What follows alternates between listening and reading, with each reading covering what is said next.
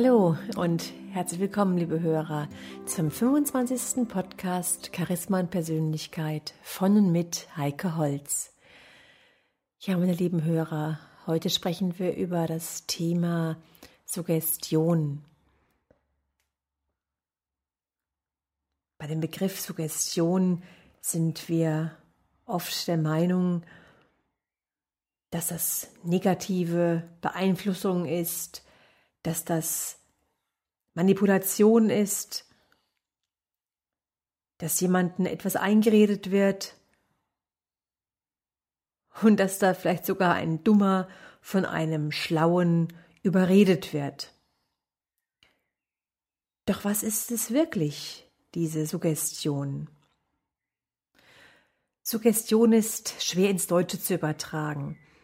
Wir können vielleicht sagen, dass es eine Eingebung ist, eine Einredung ist. Letztendlich ist es eine ganz wichtige Sache, weil es sind unsere Gedanken und unsere Gedanken beherrschen das ganz normale Alltagsleben.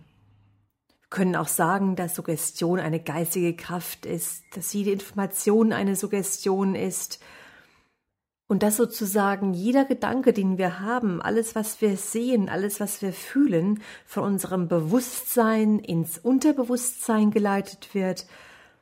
Und dadurch werden ständig diese Informationen, diese Suggestionen in unseren Körper geleitet. Und somit sind auch die Funktionen und Gefühle des Körpers durch diese Beeinflussungen, durch diese Suggestionen zu kontrollieren. Wir dürfen also erkennen, dass wir alle beeinflussbar sind, im guten wie im schlechten Sinne, und dass wir dagegen auch gar nichts machen können, dass uns andere Menschen, dass uns die Presse, der Rundfunk, das Fernsehen, die Werbung, egal was, dass uns das permanent und dauernd beeinflusst. Auch Krankheiten und berufliche Blockierungen. Suggerieren wir uns selbst oder lassen uns von anderen suggerieren? Ein Autor beeinflusst seine Leser, der Lehrer seine Schüler und der packende Redner seine Zuhörer. Ohne Suggestion gäbe es keine Kunst, keine Religion, keine Wissenschaft und keine Politik, keine Erziehung und keine Überzeugung. Suggestionen bestimmen nicht nur weitgehend unser politisches Leben, sondern ja geradezu tyrannisch unsere Sitten, unsere moralischen Vorstellungen, Moden und Gebräuche.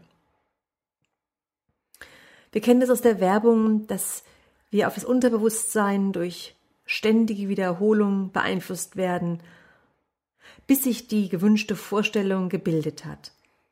Ja, und auch falsche Behauptungen finden so den Weg ins Unterbewusstsein.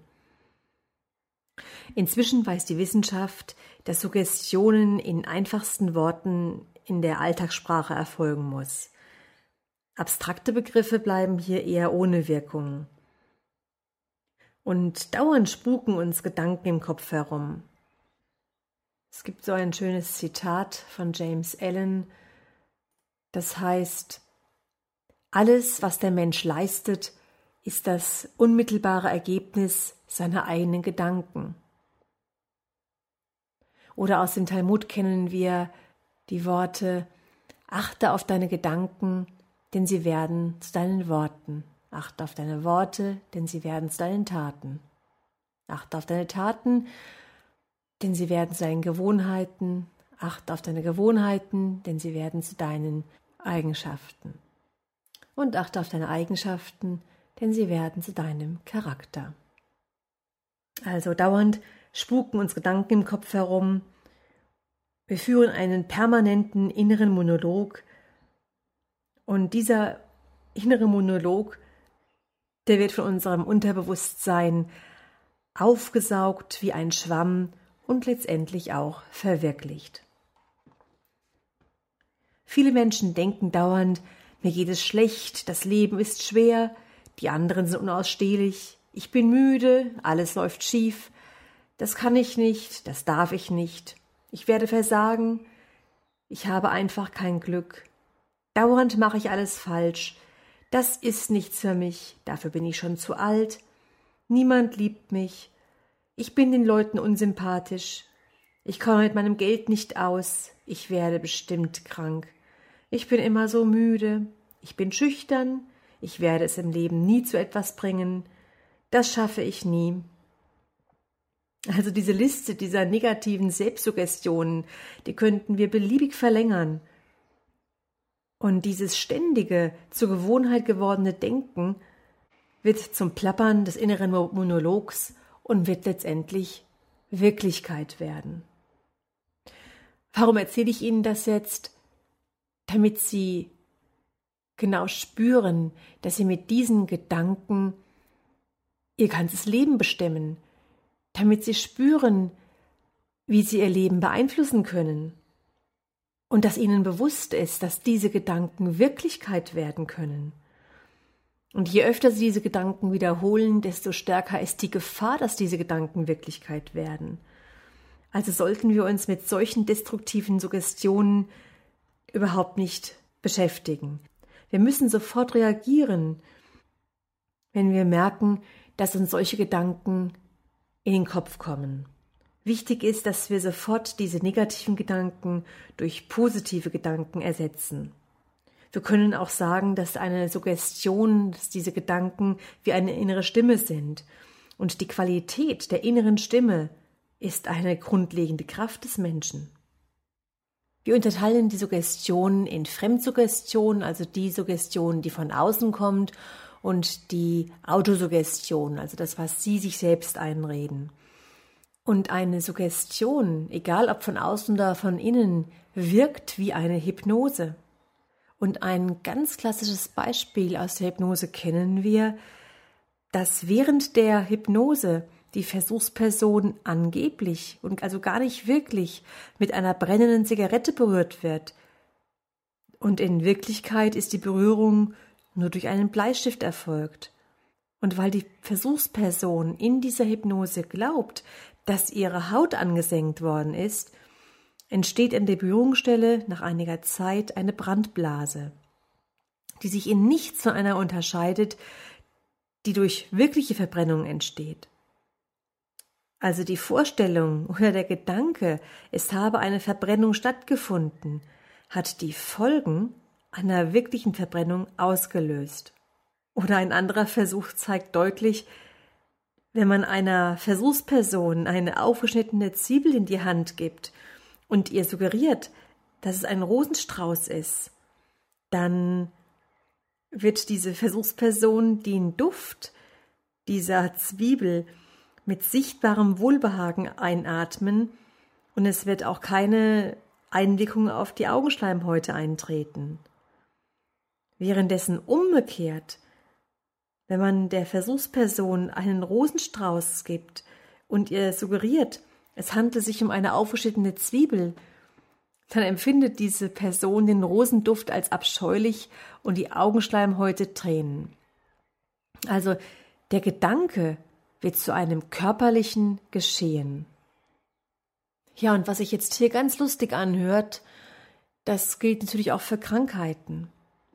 Ein Mensch, der permanent denkt, er wird krank, er bekommt vielleicht Krebs, weil schon die Eltern Krebs gehabt haben, weil der Bruder Krebs gehabt hat. Er selbst weist keine Symptome für diese Krankheit auf. Und er denkt sich sozusagen krank, er denkt so lange an den Krebs, bis er auch diese Krankheit bekommt. Auch hier gibt es zahlreiche Versuche darüber, Informationen darüber, Berichte von Ärzten, die über diese Erfahrungen schreiben. Ja, und was bedeutet das jetzt für unser Alltagsleben? Sie können sich vorstellen, dass Befürchtungen als destruktive Suggestionen oder als destruktive Autosuggestion eine sehr große Rolle spielen. Wer ständig an Unglück, an Armut, an Erfolgslosigkeit und an Krankheit denkt, der kann kein glücklicher, erfolgreicher und gesunder Mensch werden. Der sogenannte Pechvogel ist durchdrungen von dem selbstzerstörerischen Gedanken, alles, was ich anfange, geht schief. Interessant ist auch, dass Befürchtungen dann besonders wirksam sind, wenn sie mit einer körperlichen Stimulanz verbunden werden. Also Eine Mutter kann ihrem Kind die Suggestion für eine ernste Erkrankung einpflanzen, wenn sie gleichzeitig ihrem Kind besorgt über den Kopf streicht und etwa sagt, du siehst gar nicht gut aus, tut dir was weh?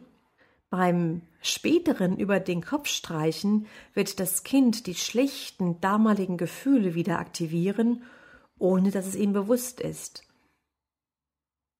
Ja, und so haben wir ganz oft körperliche Blockaden, Blockaden zum Erfolg und zur Gesundheit.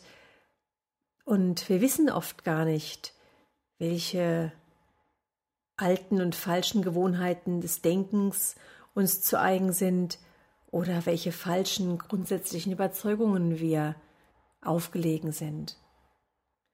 Mein Anliegen ist es also, dass Sie Ihre mentale Goldader freilegen, dass Sie für sich schauen, wo sind Ihre Blockierungen, wo sind Ihre Barrieren und die sozusagen freilegen. Das geht zum einen über Mentaltraining, Hypnose, aber auch durch systemische Aufstellungen, je nachdem, welche Methode Ihnen am liebsten ist, beziehungsweise auch für Sie das Beste ist. Wir haben in den letzten Jahrzehnten unglaubliche Fortschritte gemacht auf der technischen Ebene. Ob wir hier an Computer denken, die noch vor 15 Jahren so groß wie Müllautos waren und nun in einer Zigarrenkiste untergebracht werden können, oder wenn wir allein an Handys denken, die es noch vor 15 Jahren gar nicht gegeben hat. Und auch äußerlich tun wir extrem viel für uns. Ob es die Gesichtshaut ist, die wir mit der perfekten Creme pflegen, und wenn das nicht hilft, dann spritzen wir uns eben Silikon in die Lippen oder lassen uns von dem Schönheitschirurgen helfen. Doch viel wichtiger ist es in meinen Augen, dass wir unseren mentalen Bereich in Ordnung bringen, dass wir unserem mentalen Bereich sehr viel Pflege zukommen lassen. Und wenn wir innere Pflege betreiben, wirkt das Innen, die innere Seelenhygiene automatisch auch nach außen. Mentale Hygiene, Liebe zu sich selbst und zu seiner Umwelt lässt sich ganz bestimmt nicht fördern, indem man sein Fett an Bauch und Hüften absaugt. Auch wird die Liebe zwischen zwei Menschen nicht besser funktionieren, wenn man die zehn besten Partnerstrategien liest. Wir leben tatsächlich in einer Welt, die paradoxerweise ausgerechnet durch die Unzulänglichkeiten der Menschen im Laufen gehalten wird. Und das Schizophrene dabei ist, dass dem Einzelnen seine Möglichkeit, gesund und erfolgreich zu leben, nur vorgegaukelt wird, Wirklich erreichen darf man es nie. Letztendlich ist es wie bei einem Esel, den man nur dadurch antreiben kann, indem man ihm stets eine Karotte vor die Nase hält, die er nie erreicht. Und wenn Sie sich darüber im Klaren sind, dann lassen Sie sich nie zu einem Esel machen. Natürlich sind wir soziale Wesen und als soziales Wesen ist es uns ein Grundanliegen, dass wir uns dazugehörig fühlen und dennoch dazugehörig als eigener Mensch, ein Individuum. Das bedeutet, dass es für den Einzelnen darum geht, für sich das Richtige zu tun. Ich glaube sogar, dass man den Motor unserer Gesellschaft und letztlich auch in unserer Wirtschaft wesentlich besser zum Laufen halten kann, wenn jeder Mensch für sich, wenn die Menschen insgesamt gesund, glücklich und eigenständig sind. Wir können sogar sagen, ob in einem Land Resignation herrscht, das wird auch dadurch bestimmt, wie viele einzelne Menschen sich glücklich und motiviert fühlen und wie viele nicht. Wenn Sie also Ihr eigenes Ding machen und Ihr eigenes Glück finden, dann wird sich das automatisch von ihnen selbst auf ihre Umgebung, auf ihre Familie, auf ihren Beruf übertragen. Und wenn sie mit ihren Gedanken, mit ihren positiven Gedanken in ihrem Unterbewusstsein ihre eigene mentale Goldader freilegen, dann können Sie in Ihrem Leben genau das verwirklichen, was Sie sich immer gewünscht haben. Ja, meine lieben Hörer, lassen Sie diese tiefgehenden Gedanken mal in sich wirken. Bis zum nächsten Mal wünsche ich Ihnen eine gute Zeit. Ihre Heike Holz.